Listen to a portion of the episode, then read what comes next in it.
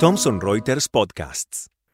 Buenas tardes, nos encontramos con el doctor Ricardo Ferraro, especialista tributario, con lo cual nos gustaría conocer y saber cuáles son los cambios que trajo aparejado la reforma tributaria vinculado a los servicios digitales y el IVA. ¿Qué tal, doctor? Buenas tardes, ¿cómo está usted?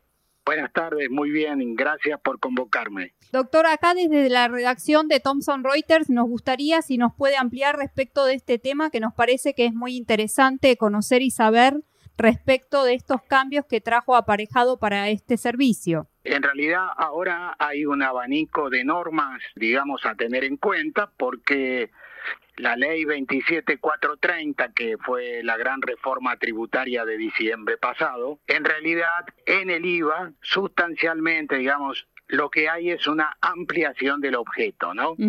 Es decir, a los servicios que ya habían conformado la generalización del gravamen, ahora se le agregan puntualmente los servicios digitales realizados en el exterior, pero utilizados en el país o disfrutados en el país, diría yo, sí. porque la mayoría de las cuestiones involucra eh, servicios digitales tipo Netflix o Spotify y ese tipo de cosas. Sí.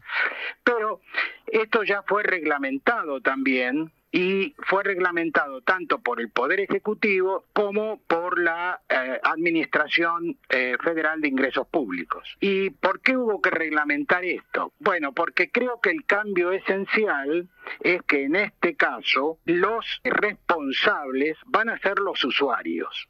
¿Por qué? Porque en rigor de verdad, los servicios digitales si el usuario resultaba un responsable inscripto, ya estaban grabados en la medida en que encuadraran dentro del hecho imponible importación de servicios. Claro. Que, claro, que ¿qué tenía eso como, este, digamos, eh, significativo? Bueno, lo importante era que quien era el prestatario en el país sea un responsable inscripto. Ese mismo servicio en donde el usuario, digamos, no tenía esa calidad frente al impuesto, pues en principio no pagaba.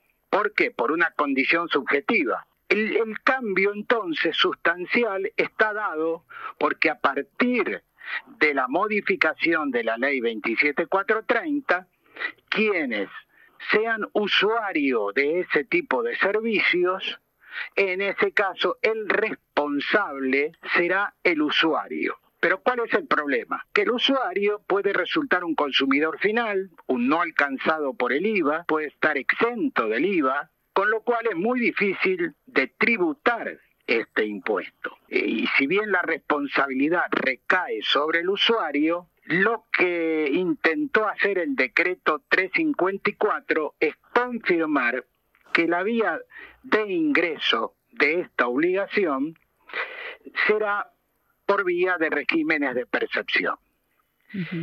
Ahora, eso no quiere decir que quedó invalidada la posibilidad del ingreso directo. Entonces, vamos a explicar cómo quedó después del dictado de la Resolución General 4240, que comienza a regir el 27 de junio, ¿correcto? Sí hoy todavía no está en plenitud de su rigor, sino que va a comenzar el 27 de junio. El ingreso es así. Van a tener que actuar como agentes de percepción aquellos que intermedian en el pago o aquellos a través de los cuales se paga ese servicio. Traducido, digamos, al, lenguaje común. ¿De qué estamos hablando? Estamos hablando que esto se puede pagar con una tarjeta de crédito, con una tarjeta de compra o también puede ser con una tarjeta de débito. En estos casos, digamos, el momento en que debe sumarse la percepción, que dicho sea de paso, recordemos que la percepción se suma al cobro, mientras mm. que la retención es una detracción del pago, ¿no? Claro, sí, sí.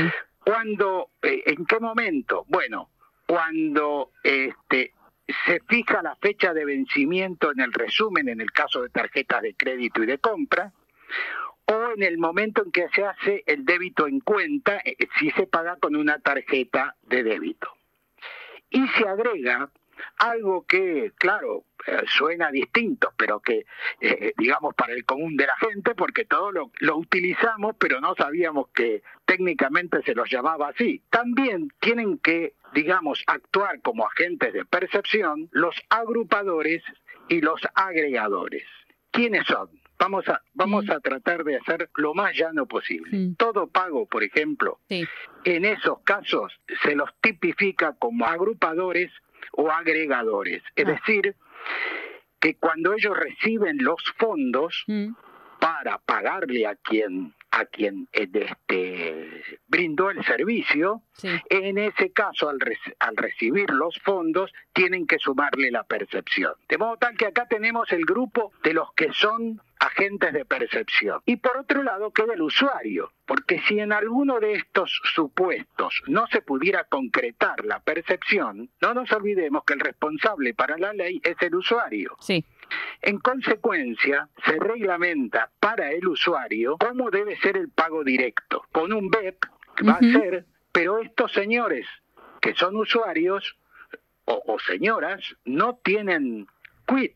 Claro. En consecuencia, se ha hecho un método específico para estos usuarios y se va a dar por cumplida la inscripción con el pago del el impuesto sobre el servicio que contrataron. Esto sí es, digamos, bastante atípico, sí. pero era la única forma de resolverlo.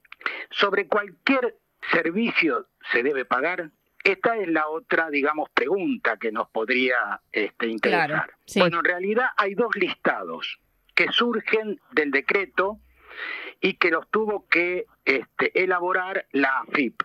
El, eh, uno de los listados comprende a alrededor de 170 empresas. Todas estas brindan, digamos, podríamos llamarlas puras, porque brindan solamente servicios digitales. Sí. Y hay otro listado que está compuesto por empresas que no solo brindan servicios digitales, sino servicios este, que se complementan, ya sea con otro tipo de servicios o con la venta de bienes, por ejemplo Amazon, por decir algo. Para poder sufrir la percepción tiene que tratarse de alguna de estas empresas que están dentro de estos listados. Estos listados, su actualización queda en manos de la FIP. No dice cada cuánto tiene que actualizarlo, pero sí está facultada para eh, actualizarlo, este, digamos, de manera permanente, manteniéndolo actualizado de manera permanente.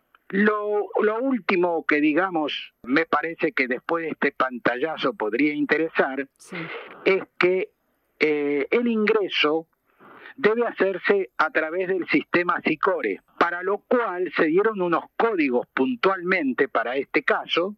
La percepción lleva el código 956 y este, lo, que tiene de diferente, digamos, es que eh, antes de fin de, de cada mes habrá que hacer el depósito y se le facilita, digamos, el régimen de información porque en realidad se pueden agrupar todos los usuarios a, a, quienes se les percibió. Pareciera ser que al fisco le interesa más qué es lo que se está recaudando que quién está pagando ese servicio, ¿no? Desde el punto de vista, digamos, eh, llamémoslo así, de la administración fiscal. También está previsto cuáles son los códigos que hay que poner si se trata de un ingreso directo. Y en ese caso hay que tener en cuenta que va a ser el 030, 699 y 699. Es decir, más o menos con esto tenemos un panorama de eh, lo último que salió en materia de servicios digitales, fundamentalmente en cómo va a ser el pago de quienes tenemos estos servicios, donde están obviamente todos los conocidos, ¿no? Netflix y, todos estos que, este, que tanto nos gusta ver.